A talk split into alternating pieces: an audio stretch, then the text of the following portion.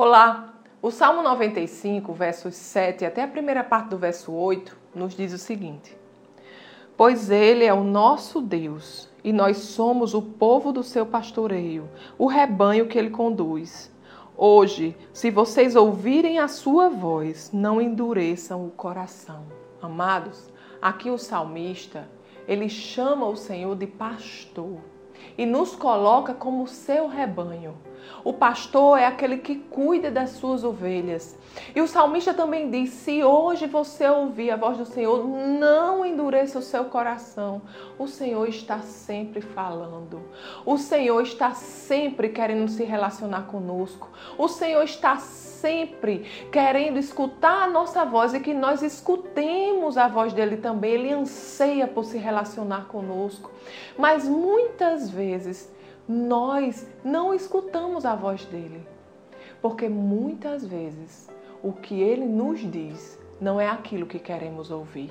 Que nesta manhã nós possamos inclinar o nosso ouvido para aquilo que ele deseja tratar conosco, para ouvir os direcionamentos que ele tem para nós, porque a palavra de Deus nos garante que a vontade de Deus para nós é boa, perfeita e agradável.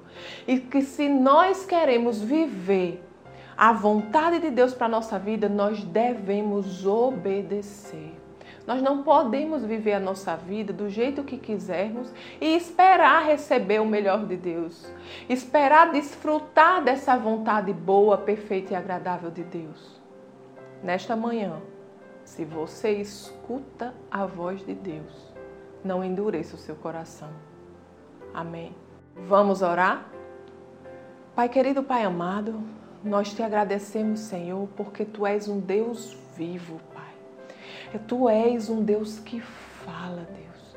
Muito obrigada, Senhor, porque você anseia por se relacionar conosco.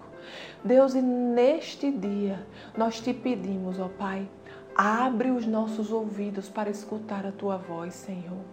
Abre o nosso entendimento, Senhor, e sobretudo abre o nosso coração, ó Pai porque queremos te escutar, Senhor, mas não apenas te escutar, queremos, Senhor, te obedecer.